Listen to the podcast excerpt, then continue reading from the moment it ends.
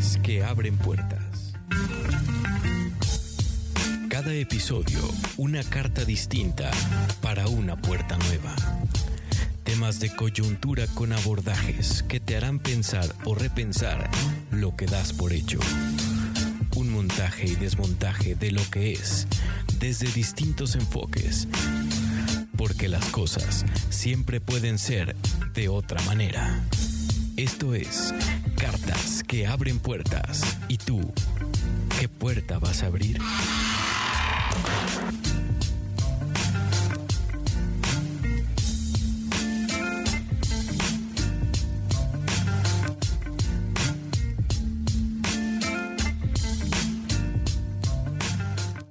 Amigas, amigos, bienvenidos a una emisión más de este tu podcast, Cartas que abren puertas. Y de hoy te tengo una pregunta. ¿Qué será realmente la productividad? ¿Será que se trata de trabajar más o de trabajar mejor? O por ahí escuchamos, no, no, no, hay que trabajar de manera inteligente. Y aunque el término o este pedimento que nos hacen, por ejemplo, en el trabajo o en cualquier otra índole, ¿por qué? ¿Por qué será que la productividad está solo ligada al trabajo? ¿Qué es en realidad la productividad? Se podrá incrementar? ¿Necesitamos entenderla o necesitaríamos entenderla de otra manera? ¿Será que es necesario ser más productivo? ¿O qué nos estarán pidiendo cuando, nos solicitan algo parecido a necesito que seas más productivo o productiva? Y de esto, amigas, amigos, va este podcast. Te mando un saludo desde el país, desde el bello país donde nos escuches. Soy Gabriel de la Vega. Así me encuentras en redes sociales, Twitter, Instagram y Facebook. Te mando un gran abrazo. Y esto es Cartas que abren puertas. ¿Y qué se necesitará para poder hablar de productividad? La siguiente pregunta. Y quiero vincular la productividad con el cambio. Porque de manera implícita o explícita, cuando nos piden o cuando solicitamos nosotros mayor productividad, lo que nos están pidiendo o lo que estamos solicitando es que cambiemos algo. Quizás que mejoremos, quizás que aprendamos algo diferente, que potencie quizás eh, nuestro hacer en muchos terrenos, en muchísimas índoles de la, de la vida misma. Y si bien la productividad y el cambio eh, para desempeñarnos mejor en cualquier función o trabajo, parecieran palabras separadas, a mí me gusta relacionarlas. ¿Por qué? Porque además estos dos términos van de la mano con estos otros tres términos. Es decir, que la productividad y el cambio están relacionados con las ganas, con la intención y el disfrute de lo que hacemos. Y de aquí lo complejo, ¿no crees? Porque si no te gusta algo y te piden ser más productivo, ahí empezamos o ahí empiezan las complicaciones, ¿no? Me piden ser más productivo o que incremente algo, pero no me gusta. Y es ahí donde empieza atorarse el cambio y la misma productividad. Y quiero hacer el énfasis en la palabra disfrute. Me gustaría señalarla porque podemos vincularla con las cifras de la OCDE al momento de, encuestar sobre qué tanto disfrutamos el trabajo o nuestras labores profesionales, porque ojo, no son lo mismo. Porque puede ser que tus colaboradores, eh, que tus labores profesionales eh, te gusten, pero ese su trabajo te disguste. Y las cifras son impactantes porque en efecto a nivel mundial a casi nadie le gusta el trabajo. Es decir, solo a cada uno de diez le gusta realmente lo que hace. Y entonces, ojo cuando hablamos de productividad, ojo cuando queremos incrementar eso, ojo cuando demandamos que incremente eso. Y muchas veces se contratan capacitaciones o cursos para lograr que las personas eh, sean más productivos. ¿A poco no te ha pasado? Que de repente te contratan un curso o te meten en un taller para incrementar la productividad y sales del taller de, odiando más tu trabajo, ¿no? Porque ahora, ahora te demandan algo que ni siquiera sabes eh, qué significa. Y esto lo he escuchado en muchos colaboradores y colaboradoras a lo largo de cursos o talleres que, he impartido, que pareciera eh, que si nuestro entorno cambia, las cosas cambian. Es decir, eh, yo sería más productivo si tuviera otras oficinas, si tuviera otra computadora, si tuviera otra silla, si tuviera otra conectividad de Internet. Pero ojo, esto no cambia. Si bien cuando cambia el entorno o cuando se hacen estos grandes cambios en la periferia o por fuera, si en el individuo o si en el colaborador o si en ti no hay un cambio en tu realidad interna, no vas a poder ser más productivo, porque en efecto vas a estar más feliz o contento con esa silla nueva, eh, con mayor conectividad o con la computadora nueva, pero eso no quiere decir que vas a ser más productivo o productiva. Ojo con esto y por eso lo vinculo en productividad y cambio. Es decir, que si nuestros compañeros o compañeras cambiaran, eh, si la empresa cambiara, eh, parecería todo mucho más bonito. Pero los cambios suceden en la realidad interna. Primero tiene que cablearse algo diferente en el cerebro para que haya un cambio hacia afuera. Vamos bien, ¿sí? Es decir, que si todo el entorno cambiase, va a haber un cambio en tu productividad o va a haber un cambio de actitud a corto plazo. Y lo que se busca es que estos cambios sean a largo plazo o que sean sostenidos en el tiempo y es ahí. Porque de repente el hacer hacia afuera tiene un freno muy, muy importante y no se transfiere a la red interna. ¿Por qué? Porque inclusive es el cambio más lento, porque te pones a, a reflexionar cosas, a pensar cosas, y de ahí entonces es que no sucede nada mayor y que el término de productividad o el cambio eh, no sucede en las empresas o en nosotros mismos, porque para que haya un cambio hacia afuera, primero tiene que haber un cambio hacia adentro, punto, ¿no? Pero si no me crees, incluso hay un estudio bien bonito que se hace en Nueva Jersey con los ganadores de, la lotería. Y entonces los buscan una vez que ganan el, premio mayor. Imagínate no tener nada en el banco, tener muy poco en el banco, a tener R cantidad de millones de dólares. La estadística dice que en promedio estas personas que ganan lotería son cuatro meses después de que ganan lotería más felices. Y de ahí, en promedio, cuatro meses y un día después, y un día después, son igual de felices o infelices a antes de ganar la lotería. ¿Hacia dónde voy? Y aquí la pregunta seria, y empezando o adentrándonos ya en este año 2021, te hago esta pregunta por si estás en este estado. ¿Realmente disfrutas tu trabajo? ¿Sí o no? Más o menos, o a veces. Y cualquier cosa que hayas respondido, ¿Cómo llegaste hasta este momento sin ser feliz? ¿Cómo fue que sucedió? ¿Qué acaso no fuiste tú quien eligió, quien pensó y quien creyó que ese lugar en el que estás ahora era donde deberías estar? ¿O porque según tú no tenías otra opción?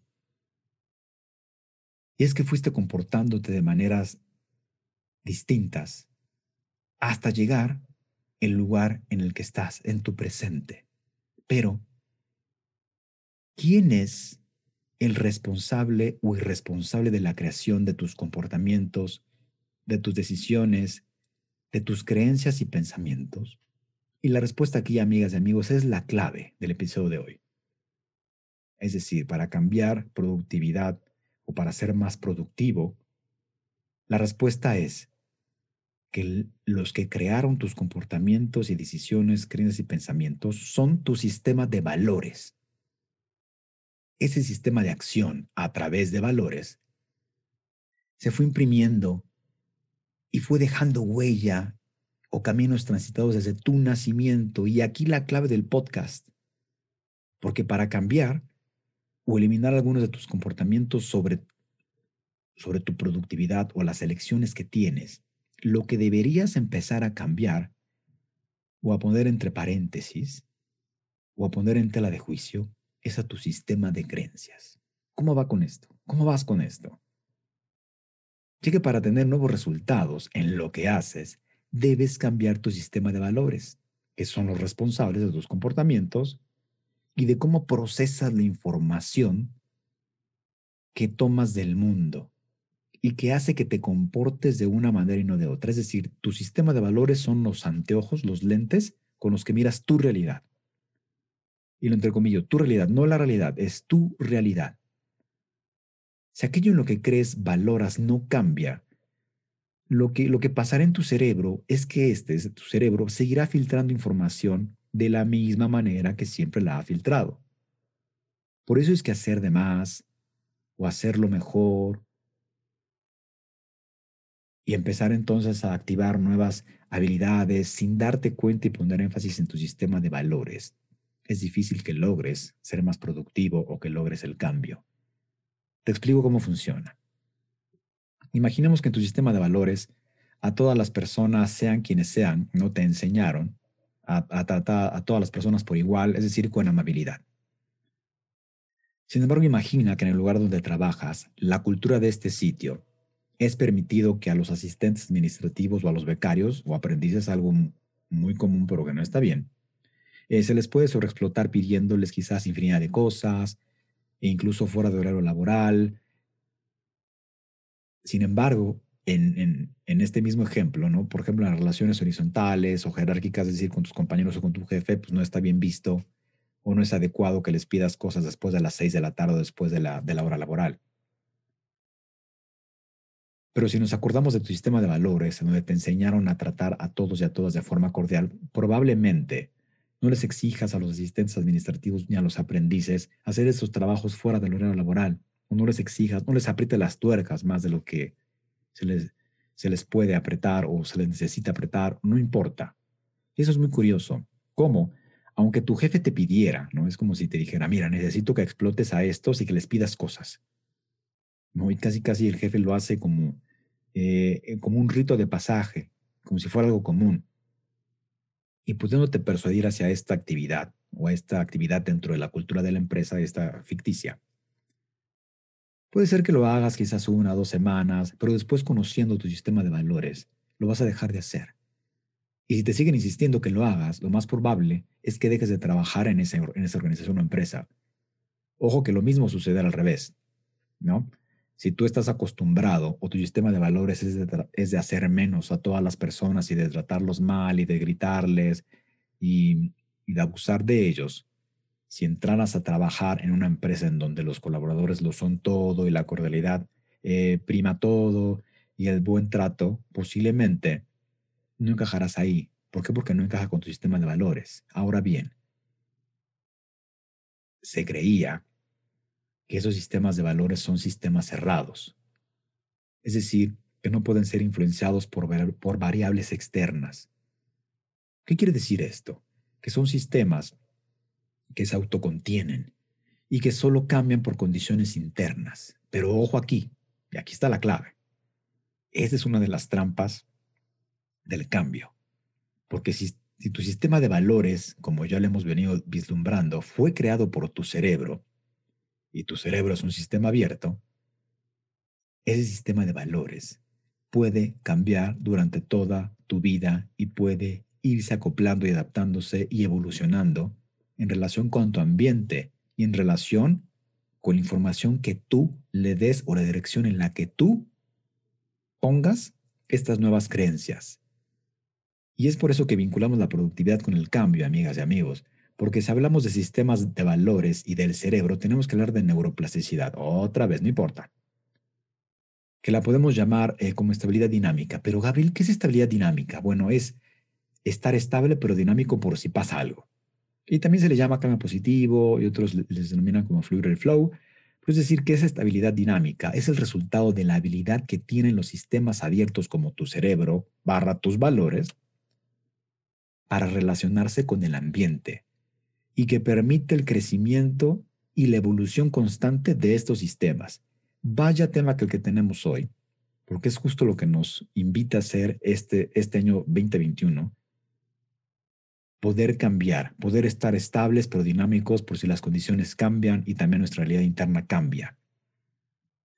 No es de cambiar hacia afuera, lo vuelvo, te lo vuelvo a comentar, o esperar a que suceda algo por fuera o desde fuera, sino que el cambio tiene que ver con nosotros, con la manera en cómo filtramos la información y los datos del mundo que nos rodea. Es decir, tu sistema de valores. Lo vuelvo a decir para que te quede bien claro. Por eso en este tema hay que poner las cosas en una palestra. Primero preguntarte, ¿qué estás entendiendo sobre la productividad? Y luego echarte un clavado hacia las nociones, hacia tus ideas, hacia la escala de valores sobre la productividad, sobre aquel concepto que tú tienes o que has forjado desde la niñez. Porque si para ti productividad es sacar el trabajo en tiempo récord, y que no haya pendientes o que, no, o que haya menos pendientes para el día siguiente. Ahora imagina, ese es tu concepto, tu noción de productividad, pero imagina que tu jefe o en la cultura de la empresa en la que estás o institución en la que estás, productividad es igual a, o lo relacionan con, el número de horas laborales que tienes que estar ahí, no importando si estás haciendo algo o no. Y me ha tocado y lo padecí alguna vez, ¿no? No te puedo decir hasta que el jefe no se vaya. Oye, pero ya acabé. No te puedo decir hasta que el jefe no se vaya. Es decir, si te vas después del jefe, entonces puede ser productivo o el jefe te denomina como productivo. Por eso el, el temita de qué es productividad. Por eso empecé así el podcast.